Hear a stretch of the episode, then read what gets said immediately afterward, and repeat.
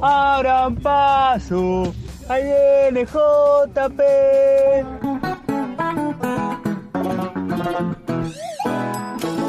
Todos los viernes nos visita el biógrafo. JP Rodoni propone un recorrido por historias ocultas u olvidadas. Anécdotas, datos curiosos y algunos mitos de la historia. En total normalidad, el biógrafo, con el licenciado Juan Pablo Rodoni. JP.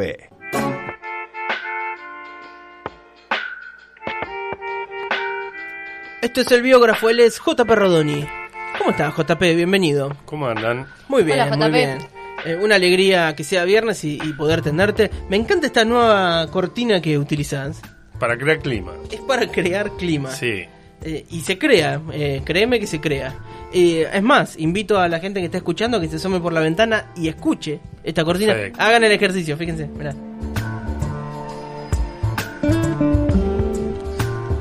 Sí, bueno, no es arriba. Para eh. un verano no va.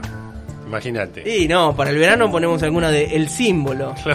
Pero para un Julio Gris. La de Puma Rodríguez y. Qué linda está la Ay, fiesta, sí mamá. que sí. Bueno, JP, ¿qué nos convoca en el día de hoy?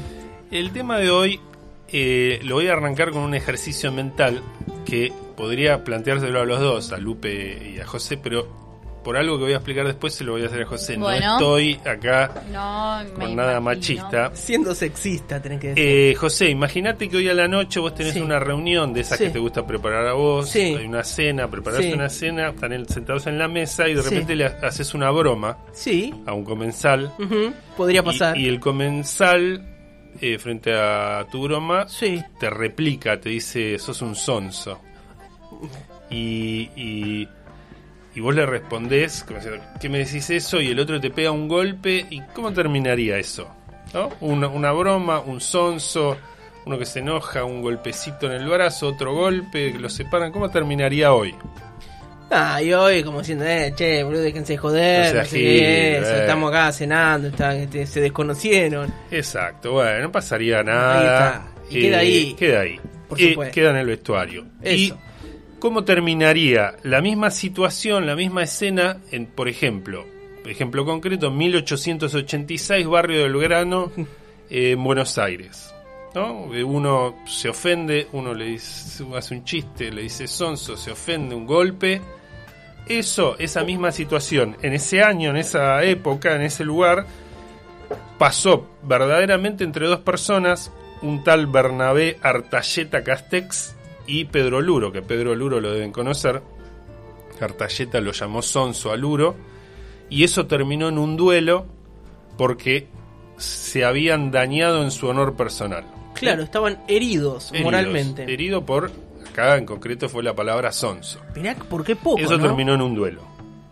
Entonces lo que vamos a hablar hoy es de los duelos caballerescos y también del honor, porque vos no podés separar los duelos de eh, el batirse a duelo Mm, del concepto de honor que había en esa época. Yo tengo medio una fijación con la época 1880, 1900, porque para mí el país que todavía vivimos nace ahí, se forma ahí, y esto tiene que ver con el mundo eh, que transitamos.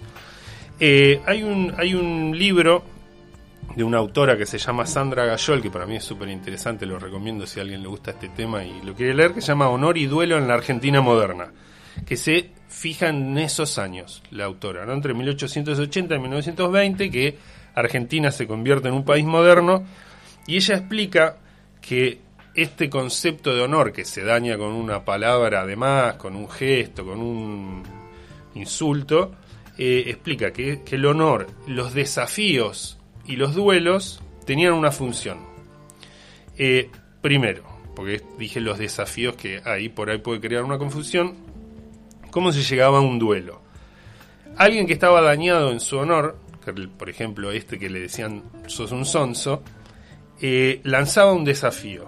Y eso podía terminar en un duelo o no. Era como un paso previo. Ajá. Porque había unas instancias de mediación entre que vos te ofendías, o que te molestaba, o que te generaba un malestar, y hasta que se llegaba a un duelo. Había como distintos pasos.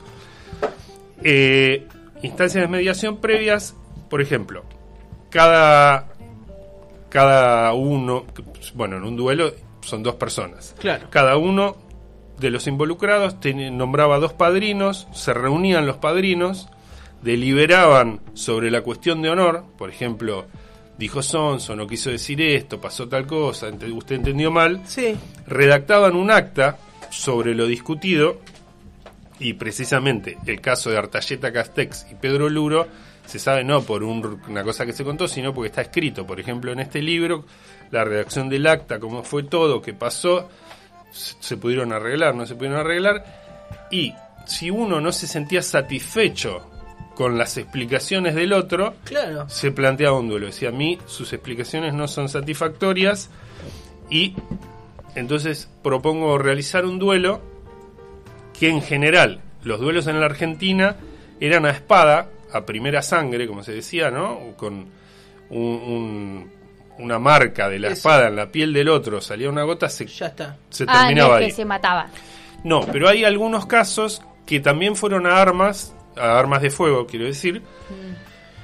Y hubo en esto, entre estos años, 1880 1920, que fue cuando más eh, duelos se dieron, eh, hubo casos de muerte, no muchos, eh, más de menos de 10 los registrados. Eh, porque el, el- el objetivo central del duelo era recuperar el honor que el otro te dañó, no matar al otro. Ent- que, o sea, no importaba el resultado, sino todo el ritual Claro. que se realizaba. La molestia, los padrinos, Sí, sí, sí. la, eh, que un método. conferenciaran. Exacto, había un, un manual guiado por pasos de todo lo que había que hacer.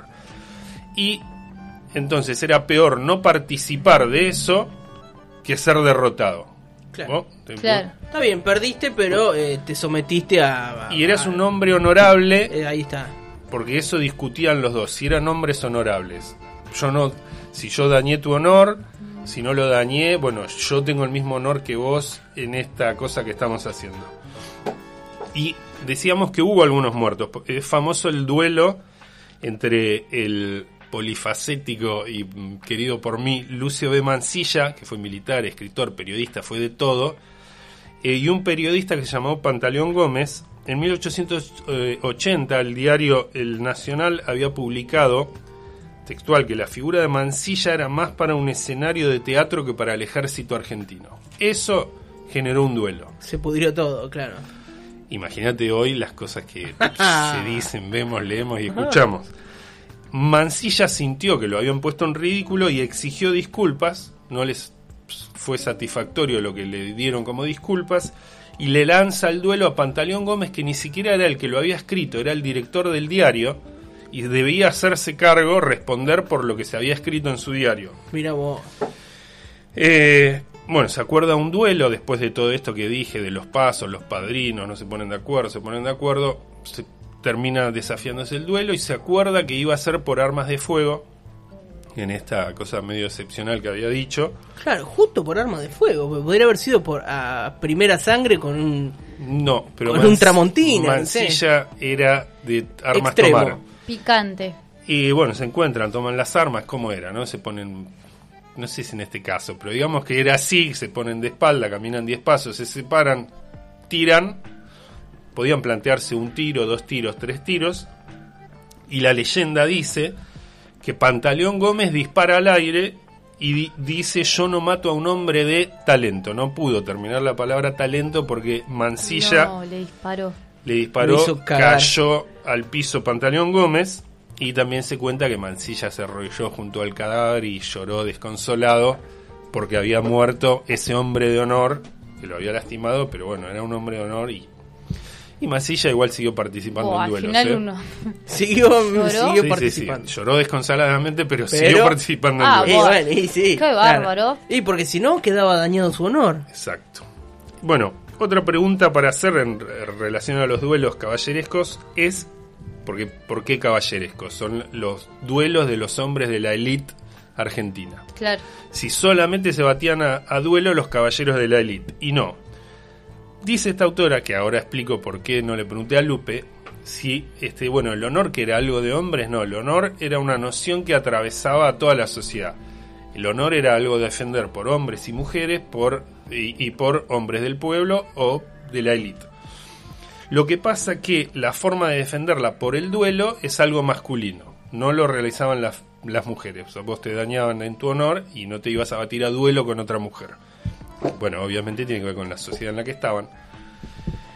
Y también hay diferencia entre los duelos populares y los duelos de élite. El duelo popular es el que nos podemos imaginar todos que están en un café tomándose una ginebra, entraba uno y decía que me mirás así, por qué dijiste tal cosa o qué te pasa. Y en realidad hay como algo similar, me estás dañando en mi honor Sí. diciendo tal cosa, mirándome así o lo que sea. Y la diferencia es que se resolvía en el momento eh, el daño en el honor y realizar el duelo. A diferencia del otro, que había una serie de pasos que hacía que lleven Todo un días, protocolo. todo un protocolo. Organizado. Bueno, otra diferencia era que podías morir y era a cuchillo, ¿no? Porque o sea, Claro, claro. en duelo de élite pocos murieron y en un duelo popular este Muchos murieron. miles.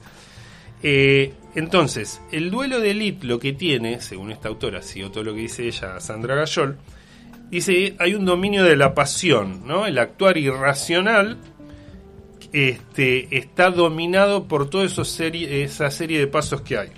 Porque entre el conflicto, entre el conflicto y la resolución pasó el tiempo y eso hace que las pasiones Claro. se calmen. Se aplacaba todo. Entonces, lo que hoy nosotros vemos como ridículo, porque vos apenas le comentás a alguien que por eh, el que le dijeron que era más para un teatro que para el Ejército Nacional terminó en la muerte de una persona, parece irracional, pero para la época eso era tomado como algo civilizado, porque vino a poner un poco de orden en la sociedad, aminorando las pasiones. Si vos pensás que anteriormente, imagínate, ¿no? Sin saber mucho, que, eh, unitarios y federales, se cagaban a cuchillazos, a tiros, no sé qué, bueno, esos conflictos, un que acá también hubo conflictos políticos resueltos por duelo, ya vamos a hablar de alguno, ¿no? En una elección de esa época, diferentes a las de ahora, alguien opinaba algo distinto, eso terminaba en un balazo y el duelo le viene a poner racionalidad en que se calmen esas pasiones y se haga en base a un, Sí, una estructura, un protocolo. un algo. protocolo Sí, y que no terminaba tan mal en general. Claro. Eh, en esto de ordenar la sociedad, el duelo también, según la autora, cumple otra función que tiene que ver con lo que pasa en esos años, 1880, 1920, la Argentina se llena de inmigrantes, entonces cambia la sociedad. En un lugar entre que se conocían todos porque era muy chiquito, ¿te acordás? Eh, eh, no, bueno, creo que fue la última columna que tuvimos que dije para 1850 Buenos Aires tenía 150.000 habitantes. Sí. Bueno, con la masiva llegada de inmigrantes, que llegan miles, miles, miles, hasta ser millones, este, crecen los habitantes y no se sabe quién es el otro en esa sociedad. Está bien, claro. En una sociedad de 150.000 habitantes te conoces. Te conoces. Bueno, en una sociedad donde se llenó de gente que vienen de distintos lados, vos no conoces al otro y la forma de conocerla es por estos desafíos, dice ella. Si vos sabés participar de la ceremonia que, que implica el duelo, perteneces a una élite de caballeros. Ah, mira, mira. Claro, te O sea, identificaban ti- con eso. Te identificás y te diferenciás socialmente. No somos todos iguales y si vos participás del duelo, vos sos como yo. Por, más que estemos enfrentados, vos sos como yo y pertenecemos a una élite. Eh, y ella también dice que para ser de. Para participar de un duelo, también tenías que ser de la élite porque tenías que tener tiempo para hacer todo eso. Claro, Claro. bien, y sí. Tenías que tener tiempo para saber manejar un arma. Si te ibas a batir Claro, claro. eh, en un tipo de esgrima, tenía que saber haber hecho esgrima, tenías que tener tiempo para leer el manual de duelos que había, tenías que tener tenías que tener eh, personas que respondan por vos, eh, los padrinos, tenías que tener un médico. Y ella dice, bueno, un inmigrante recién llegado difícilmente consiguiera dos personas que fueran padrinos. Claro, sus padrinos para esa. Eh, eh, ¿Cómo se llama? Eh, ese. esa resolución eh, primaria al duelo o, primera Claro. al duelo, ¿no? Entonces, si- vos no tenés padrinos, es, nadie está respondiendo por vos en esta sociedad. está. Si tenés dos, responden por vos y somos iguales en honor. Otra cosa es que el duelo ocurría también en Europa, no era solo argentino. Los manuales de duelo eran eh, los que había en la Argentina, que por ejemplo, donde iban a estar, en el Jockey Club, eh, eran iguales a los europeos y eso hacía que los hombres de la élite argentina se integren a una élite de caballeros mundial. ¿Se entiende eso? Sí, sí. ¿No? Bueno, somos como los caballeros de allá. Europeos, claro. Y los diarios locales, por ejemplo La Nación, eh, hacían, eh, con- por, mediante corresponsales extranjeros, mantenían informada a la sociedad argentina de los duelos que había en el extranjero. Mirá. ¿no? Era un tema a seguir. Y otra cosa que hacían los diarios locales es que te daban espacio para una solicitada gratis. ¿no? Vos, eh, dañado tu honor porque alguien dijo algo, podías ir al diario, por ejemplo La Nación, y decir, bueno, vengo a presentar esta solicitada diciendo que fulano dañó mi honor y que explique lo que hizo, y O ahí será- arrancaba, Ah, está bien. porque esto tenía que ser público, porque si habían dañado tu honor adelante de cinco personas, todos se tenían que enterar que fulano lo había hecho y que vos estabas pidiendo explicaciones y eso se tenía que resolver. No podía ser algo secreto. Claro, claro. Eh, otro duelo memorable es uno de 1894 que eh, es un interventor que hay en la provincia de Buenos Aires que llamaba Lucio Vicente López. Había descubierto que un jefe militar, que es el coronel Carlos Sarmiento, había querido comprar unos campos en forma fraudulenta, pagando medio trucho, qué sé yo, le hace una denuncia y la justicia se niega a detener, al parecer, porque este Sarmiento tenía cierta importancia o porque era militar, se niega a detenerlo, no pasa nada con su denuncia.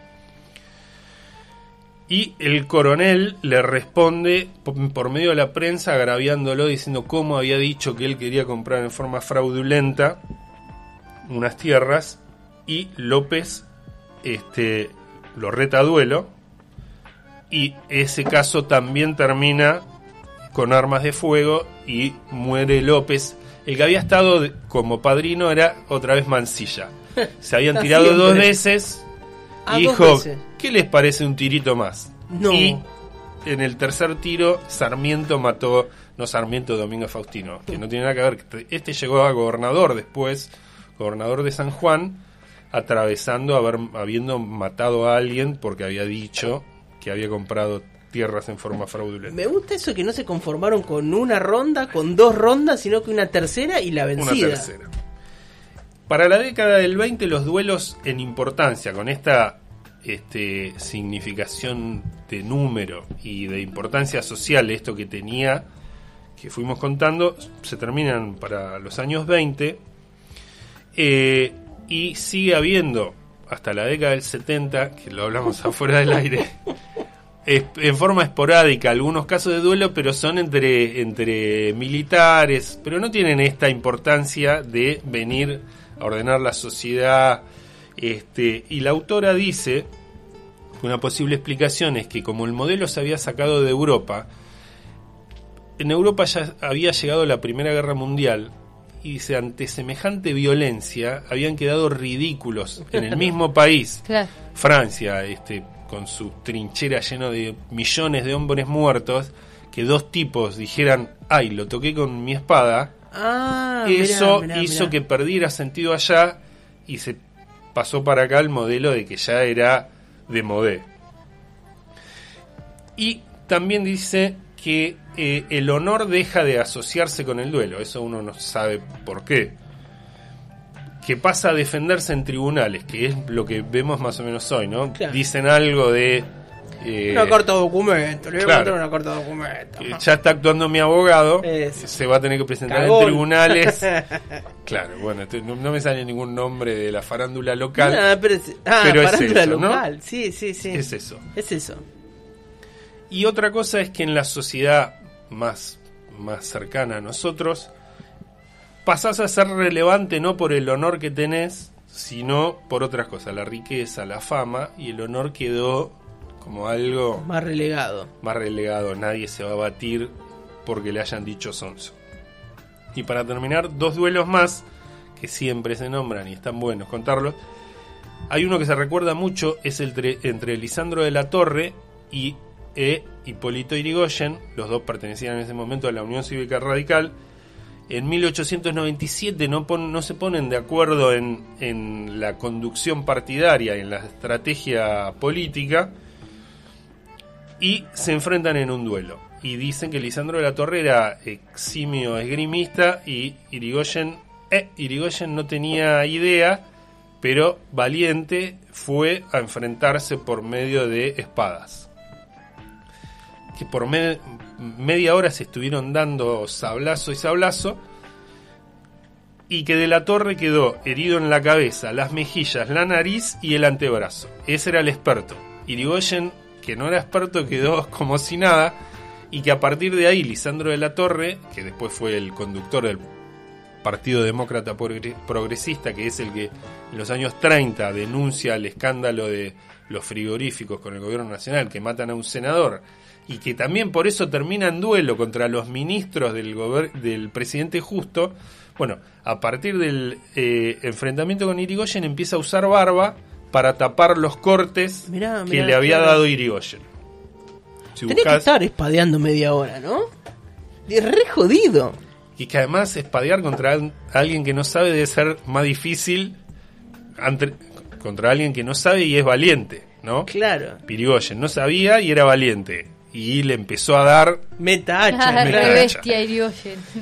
Bueno, y la otra es de Alfredo Palacios, socialista, uno de los fundadores del eh, Partido Socialista de, de la Argentina, que fue primer diputado socialista de Latinoamérica, que además, por batirse a duelo, lo expulsaron del Partido Socialista, porque los socialistas creían que era algo burgués y fuera de todos los principios que ellos defendían, yo creo que había otros problemas que lo usaban como excusa diciendo, bueno, te batís a duelo, raja.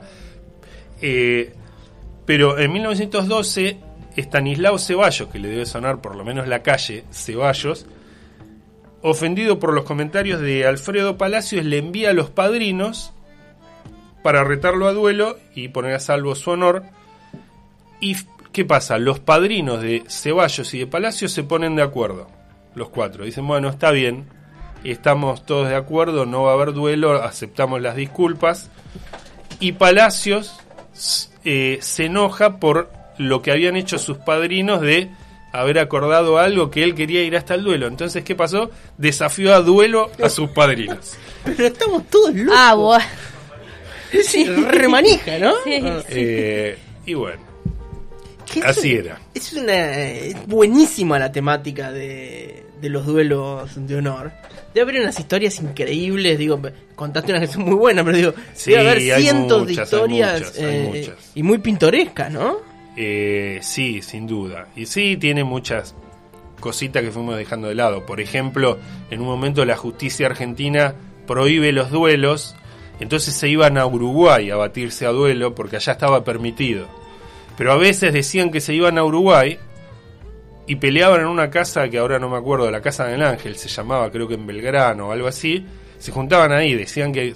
Porque después había que darlo a publicidad, tenía que salir en los diarios que se habían batido a duelo Claro, para claro. que sepan. Eh, Sí, ¿cómo es? Si no Sí. sabían que te habías batido a duelo, ¿para qué hacerlo? Nos espadeamos al pedo, che. Claro, claro. Entonces decían, nos fuimos a Uruguay y se habían batido a duelo en esa casa.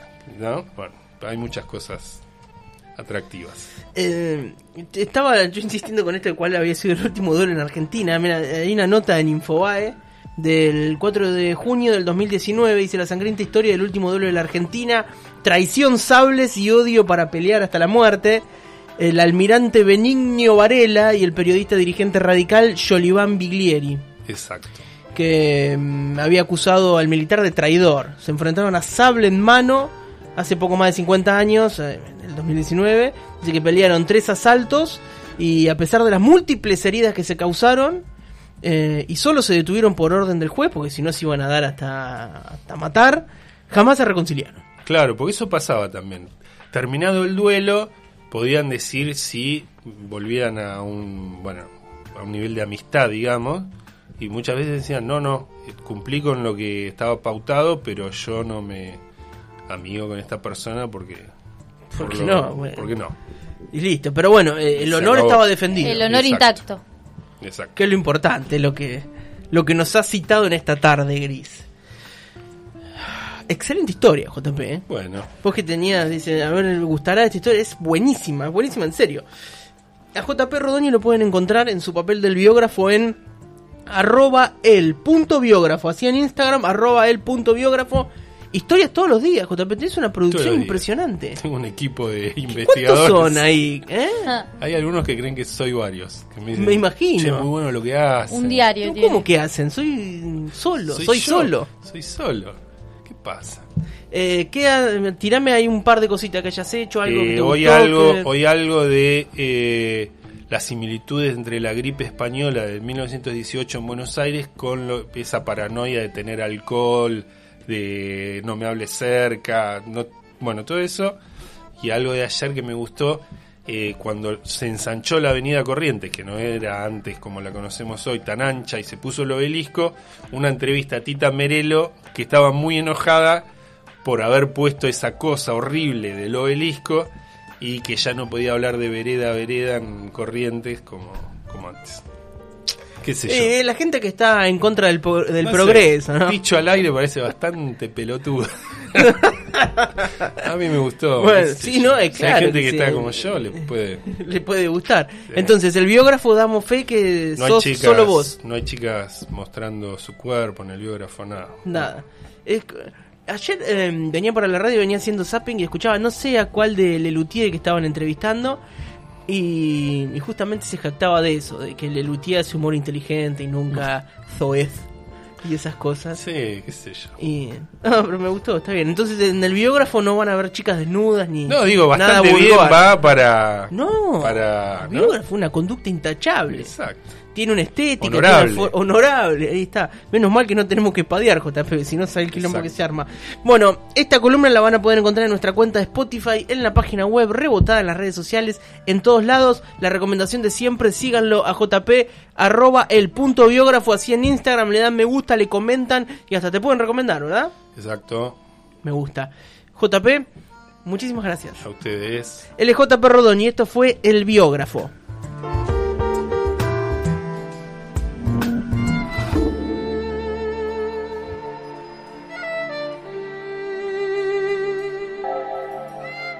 Total normalidad por Radio Urbana.